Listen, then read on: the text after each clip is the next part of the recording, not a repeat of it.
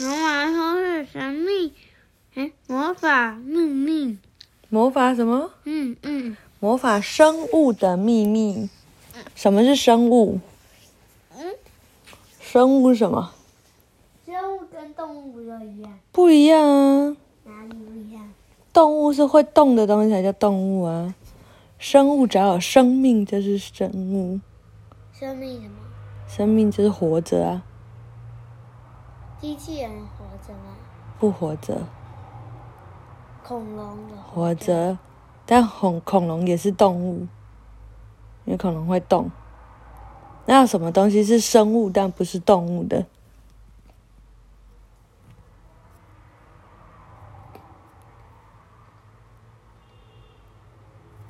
兔子有啊，嗯，兔子，兔子不会动吗？会啊，对呀、那还有什么东西是生物不是动物？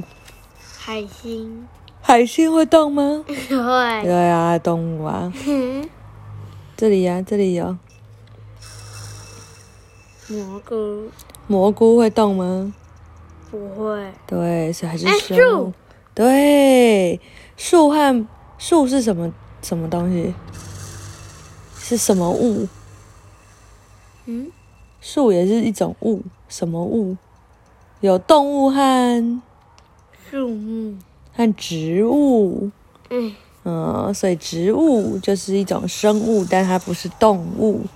好，苹果树小女巫森林的毛怪，上移出版社，《魔法生物的秘密》一百二十一页。哎那奶瓶好大声哦！苹果树小女巫已经回到家了，可是她的担忧却没有丝毫的减少。她把整个模仿屋子、四周的田野和树林，甚至整个小镇都找了一遍，还向坚果婆婆和谷物地精打听过，但是谁也没见过苹果树小人。那几个小家伙似乎从这个世界上消失了。我实在想不通。佩特娜拉在客厅里一边走来走去，一边自言自语：“五个苹果树小人怎么可能一下子都消失不见呢？”这时，苹果树的门铃拉绳响了。佩特娜拉立刻跳到门口的树枝上。等一下，我马上下去！他赶结树下的孩子们，立刻对着他们大喊。魔法神笛摇晃了几下后，佩特娜拉已经变成正常的女巫的大小，站在孩子的面前了。找到他们了吗？兄妹俩和佩特娜拉同时开口。没有，他们又同时回答。但是我们有一些发现，雷亚兴奋地叫着着着说。接着，兄妹俩把他们在黑莓灌木丛中发现南瓜灯的事情告诉佩特娜拉。哎呀！佩特娜拉瞪大了眼睛看着他们，叫起来：“这么说来，这些可怜的家伙早就失踪了。发生什么事？”卢修斯在房苹果房子里也待不住了，降落在佩特娜拉的肩上。孩子们找到那天苹果树小人做的南瓜灯，是吗？卢修斯不安的喃喃自语。也就是说，那几个小家伙肯定遇上麻烦了。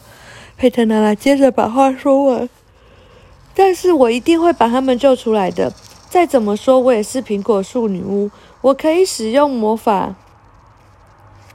说到这里，他突然沉默了。为什么？嗯嗯，他为什么不能使用魔法？不知道，你不知道？因为他没有那个没有哪个书本。那个书本叫什么？嗯，女巫。手册。对，他说该死，我忘记我现在没办法任意使用魔法了，少了女巫手册，我恐怕随便一条特殊的咒语都背不出来了。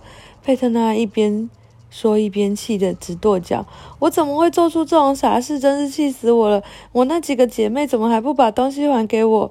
说着，她一下子又挺直了身体。算了，抱怨也没有用，听到没？抱怨也没有用。哭不能解决事情，对不对？嗯嗯，是不是？苹果树小人一定遇到了危险，我们必须找到他们。我们还发现了一些东西。雷亚说：“路易斯，快把照片拿给佩特娜拉看。”路易斯拿出照相机，把他拍的最后一张照片给照片给佩特娜拉看。你认得出来这是谁踩的吗？应该是路易斯吧？你们在做什么？不对，这不是我的脚印。路易斯回答。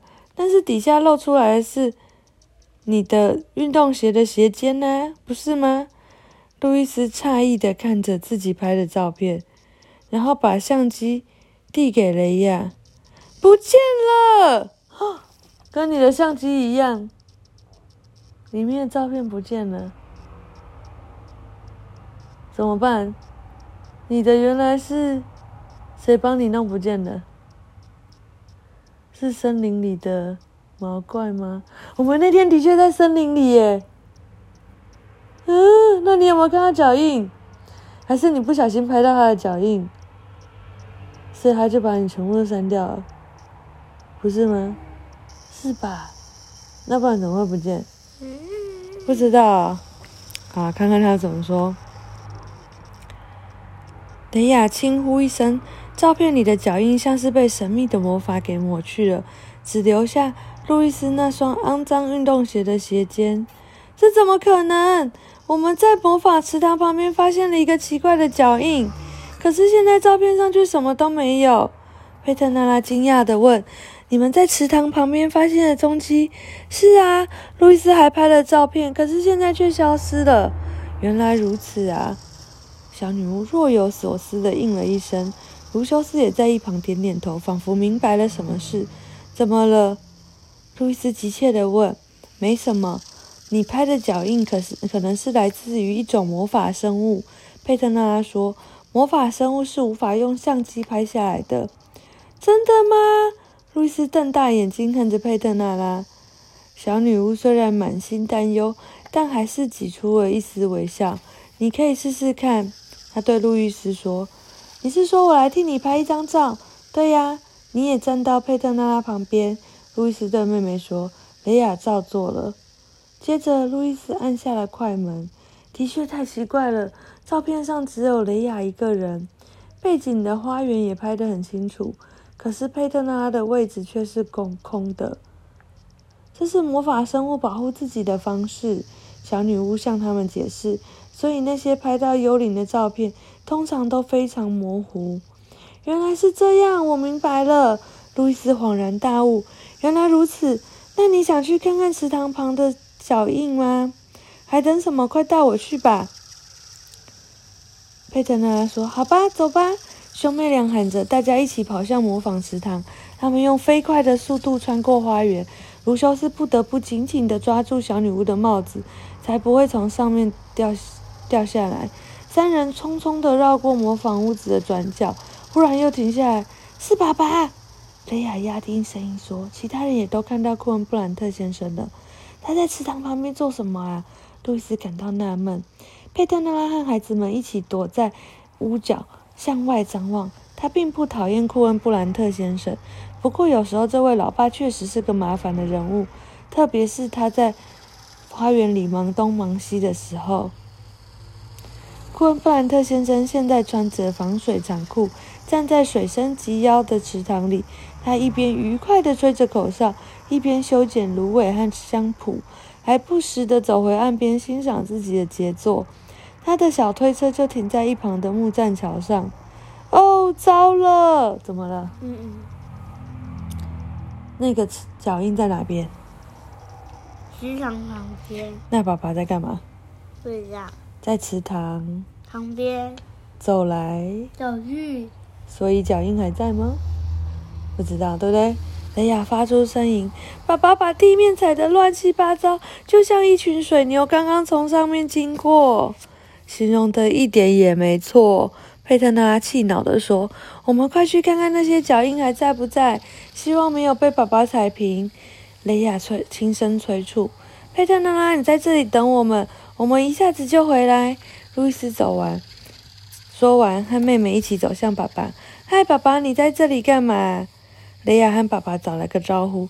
路易斯趁机低头寻找地上的脚印。“孩子们，你们好啊！”库恩布兰特先生愉快地回答：“你们看，我在修剪芦苇和香蒲，不然它们就要长满整个池塘了。今天的阳光真好啊！”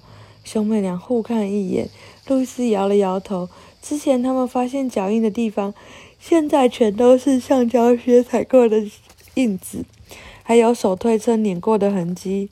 你们要是没有什么事，就来帮忙吧。你们可以去把剪下来的芦苇运到堆肥上面。库恩布兰特先生继续的在池塘里面走来走去，贝特娜拉躲在草丛里，皱着眉头瞪着库恩布兰特先生。他在水里走来走去，会把整个池塘的居民都惹火的。他接着冷笑一声，从袖子里抽出魔杖，开始念出咒语。要念什么咒语？变戏法，火苦斯，火苦斯，浓雾有力，在此季节。水里的浮萍和杂草，管家那男人在池塘里搬到啪子啪嗒啊，啪子啪嗒，快搬到！这怎么样？咒语才刚念完，白色的浓雾幽灵就像箭一样从他身边飞了过去。忽然间，库恩布兰特先生像是划桨一样，怎么样？再再看他怎么了？被拿起来了。被拿起来吗？像是划桨一样挥舞着双臂，接着啪嗒一声，他已经踩到池塘里了。爸爸，德亚吓得大叫。不过他爸爸很快就喘着气站了起来，一条泥鳅挣扎的从他的防水长裤里钻了出来，惊吓万分的逃跑了。库恩布兰特先生甩了甩耳朵里的水。脸色阴沉的爬上岸，全身上下都在滴水。发生了什么事？雷亚满脸同情的问。我不小心滑了一跤。库恩布兰特先生回答：“告诉我一件事，知道是什么吗？”孩子们都默默的不说话。那就是不注意的话，再浅的水洼也会害死人的。所以你们要是不当心，回头就有苦吃了。他说着，他就拖着湿漉漉的脚步。啪嗒啪嗒的走回模仿屋子，库恩布兰特先生的身影消失在模仿屋子里。佩特娜拉才往池子走过去，可怜的宝宝在池塘里滑了一跤。雷亚说：“我看到了。”佩特娜拉小声地说：“脸脸颊微微的发红，为什么要发红？”“嗯。”“什么时候脸颊会发红？”“不知道。”“嗯。”“什么时候？”“不知道。”“不知道。”啊，一说谎的时候，二生气的时候，三开心的时候，好像都有。都会啊，就是你的心，你的激激比较激动的时候就会有，对不对？嗯，所以呢，通常你说谎的时候，心跳也会加速，所以脸颊就会微微的发红。为什么他？觉得他自己说谎了，不知道，因为他刚刚爸爸在池塘里滑了一跤，是爸爸滑了一跤吗？是谁？浓雾幽灵。那浓雾幽灵为什么会出来？因为他施魔法。对，但是他又假装不知道，对不对？因为他跟雷亚说：“对我看到了。”他是看到了吗？还是他应该说：“对，是我做的。”嗯，可惜脚印被他踩坏了。路易斯说：“我想也是，我刚才就在担心了。不过没有关系。”路易斯露出得意的表情。“我已经做了一个石膏模型。”“你做了什么？”“我做了一个石膏模型。”路易斯笑着重复了一遍。“太棒了！”小女巫发出欢呼。“那你还等什么？快去拿来吧！”路易斯跑回屋里，不一会儿就把石膏模型拿过来。“就是这个。”他得意的把模型拿到佩特娜拉面前，佩特娜拉接到手中，翻来覆去仔细观察。啊哈，这下有意思了！怎么了？雷亚好奇的问。你想到什么了吗？这是什么的脚印啊？小女巫点了点头。这一定是一只毛怪留下来的脚印。哇！小孩子们惊呼了一声。你们做的太棒了！小女巫说：“不过我还不清楚这是哪一种毛怪的脚印，也还不知道怎么样才能找到它们。毛怪有很多不同的种类吗？”雷亚问。“没错。”佩特娜回来回答：田野毛怪、森林毛怪、树木毛怪、举举校学校毛怪，总共有二十多种。天哪，那么多！路易斯咕哝了一声，小女巫笑了起来。别泄气，她说：“至少我们知道这个脚印是毛怪留下来的。我们现在就去弄清楚是哪一种毛怪，还有它到底把苹果树小人藏在哪里。”晚安。